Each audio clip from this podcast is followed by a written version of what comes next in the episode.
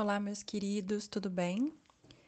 Vamos dar seguimento ao nosso conteúdo de sociologia e nessa quarta semana vamos falar sobre dois sociólogos muito, muito importantes para toda a base de estudos que a gente vai ter para frente. Só relembrando um pouquinho o conteúdo da semana 2, a gente viu sobre o contexto histórico que envolveu o surgimento da sociologia enquanto um estudo científico.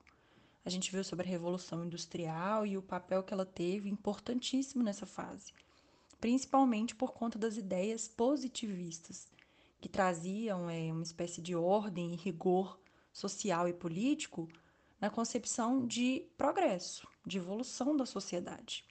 E aí, quem mais fomentou a disseminação dessas ideias, né, a base da sociologia foi Augusto Comte, que nós vimos na, na outra aula. E esse método dele, esse pensamento positivista, ele inspirou um outro francês naquela época, que também, juntamente com outros sociólogos, teve a sua extrema e importantíssima participação na construção da sociologia. Só que esse francês que a gente vai falar, ele tinha um viés mais didático e acadêmico. Ele, inclusive, tratava a sociologia como uma matéria a ser estudada em universidades. O nome desse francês é Émile Durkheim. E, junto com Max Weber, eles construíram o que hoje a gente entende como sociologia moderna. Naquela época, Durkheim entendia, né, como essa base mais didática da sociologia, que era preciso criar um método, regras para o pensamento sociológico é bem característica do positivismo, né? Essa rigidez, essa metodologia científica. E aí uma das obras mais importantes que ele tem, que chamam As Regras do Método Sociológico, ele apresenta de fato uma metodologia de estudo das ciências sociais. Ele estabelece essas regras né, enquanto ciência. A sociologia é uma ciência. E aí os seus métodos de pesquisa e o objeto de estudo precisam estar categoricamente definidos. Vou pincelar com vocês aqui algumas dessas regras, mas toda a parte extensa da matéria tá lá no Linktree e no vídeo que eu estou indicando para vocês assistirem. Algumas dessas regras que eu acho que é bem importante destacar aqui envolve o que a gente chama de fato social. O fato social, na visão de Durkheim, ele é um padrão repetido e invariável de comportamento humano. E a gente precisa estudar isso de uma forma bem objetiva mesmo, porque na visão dele, se a gente coloca a nossa parcialidade, o nosso senso comum, a gente perde a, a, forma de mensurar o fato social. Ele existe antes da gente, inclusive. E um dos exemplos mais clássicos ao se falar de Emily Durkheim é o fato social chamado suicídio. Ele, inclusive, tem uma obra que trata apenas do estudo desse fato social. Para Emily Durkheim, o suicídio existe. Ele está para além das, do comportamento individual, do senso comum ou da parcialidade das pessoas. E ele precisa ser estudado dessa forma, de, né, com bastante objetividade, para que a gente possa entender o que está acontecendo na sociedade para aumentar ou diminuir o número de suicídios. Inclusive, a título de curiosidade, são dados de difícil identificação, são dados de difícil divulgação, porque as pessoas pensam que se divulgar que é, muitos estão cometendo suicídio pode levar outros ao colapso, por entender que há um caos. Então, a ideia de suicídio, por exemplo, enquanto fato social, é a de que há um caos, é de que há um problema na sociedade que está levando as pessoas a, infelizmente, tirarem suas vidas. Bom, se os fatos sociais eles já existem, eles estão para além da, vontade de cada um. Então, Emily Durkheim não se atentava para essa particularidade do ser humano. Ele preferia estudar o que já existe. Então, as pessoas, infelizmente, estão cometendo suicídios. Então, vamos analisar o que está acontecendo na sociedade para causar essa padronização comportamental.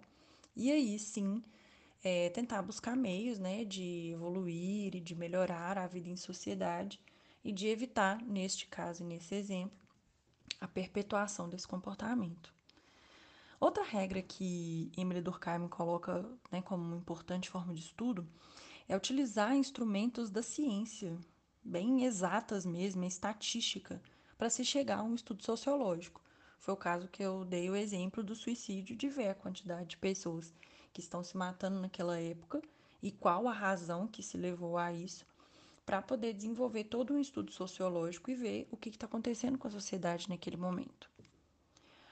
Outra regra que ele coloca é a construção de uma ligação entre o fenômeno que está sendo observado e a própria experimentação. E fica até complicado a gente tentar pensar como que funcionaria isso, por exemplo, no caso do suicídio. E aí vocês dão uma olhadinha no vídeo que eu deixei lá, que tem comentários bem interessantes sobre isso.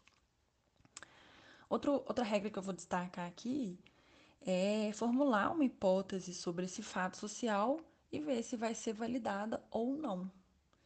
E aí, né, vou pegar mais uma vez o exemplo do suicídio para se chegar à constatação de que uma sociedade de fato está né, tirando a vida, os, os, os integrantes daquela sociedade estão tirando a sua vida, ele vai ter que categorizar quais são os motivos que se levaram a isso, testar hipóteses do método científico que a gente conhece mesmo das ciências exatas e ciências naturais e ver se de fato é aquele motivo, aquela causa que está levando a sociedade a agir daquela forma.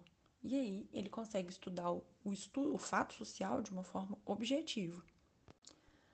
Contemporâneo a Emily Durkheim, a gente tem um outro sociólogo que também está nessa base da construção do pensamento sociológico moderno. E ele desenvolve, esse sociólogo que a gente vai falar agora, ele desenvolve as suas próprias teses. A gente consegue ver, por eles estarem na mesma época, um, uma boa dualidade, assim, um bom, uma boa diferença entre a forma como eles enxergam o objeto da sociologia. E aí nós temos Max Weber, o famoso Max Weber, cujo nome inclusive se assemelha bastante a um outro sociólogo e às vezes leva muitas pessoas a confundirem. O nome completo de Max Weber é Karl Emil Maximilian Weber, e aí muita gente pega só Karl e confunde com Karl Marx, que inclusive eles têm pensamentos diversos, né? O Max Weber estuda bastante o capitalismo, enquanto Karl Marx foca no socialismo. E a gente vai falar sobre ele depois. Max Weber foi um alemão, jurista e economista, criado por judeus, uma família bem abastada, que focou bastante os seus estudos, como eu disse, no capitalismo e no protestantismo. E ao contrário de Durkheim, Weber acreditava que se a gente vai estudar a sociedade, não tem como a gente tirar a nossa parcialidade, o nosso senso comum desse estudo, os nossos gostos, os nossos ideais. É muito difícil ver com esse olhar objetivo. E ele fala, inclusive, que são essas ideias, esses ideais humanos que guiam a sociedade. E aí, quando você consegue padronizar esse comportamento individual, você tem as chamadas ações sociais. Um exemplo de ação social aqui para Max Weber é o casamento com a pretensão de constituir uma família. Vocês podem ver que é um ato, né, o casamento em si, um ato civil, mas ele tem uma finalidade: constituir família. Ele categoriza isso, ao observar individualmente esse comportamento, como uma ação social racional, porque ela é pensada, calculada, né, pretendida pelo aquele indivíduo, com uma finalidade. E aí, para o sociólogo identificar isso, ele vai ter que observar diversos comportamentos idênticos, ou seja, várias pessoas casando com o objetivo de constituir família, para ele então falar que aquilo é uma ação social.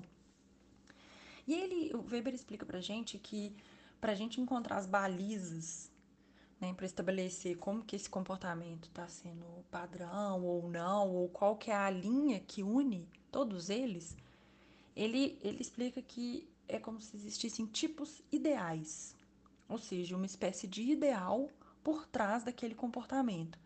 Não é necessariamente a finalidade, tem uma diferença nisso. Às vezes você tem um fim a, a atingir, um fim prático, mas o ideal que te motiva ele está no plano das ideias, ele é imutável, ele tem pouco efeito material, ele só ele te motiva, mas não é o fim último a ser atingido. E aí, no caso do casamento, por exemplo, é... as pessoas poderiam ter outro tipo de ideal. Tá casando, mas tá casando por uma pressão social, tá casando porque teve um filho e aí a sociedade acredita que só pode ter um filho, a mãe ou o pai solteiro, você tá errado, tem que ser casado. Então, às vezes, existe esse ideal de, por exemplo, é, se adequar a uma determinada regra da sociedade, um costume ou até mesmo uma religião. E aí, o, é, o, o fim último é casar, né? Para evitar, sei lá, fofocas, más línguas e coisas do tipo.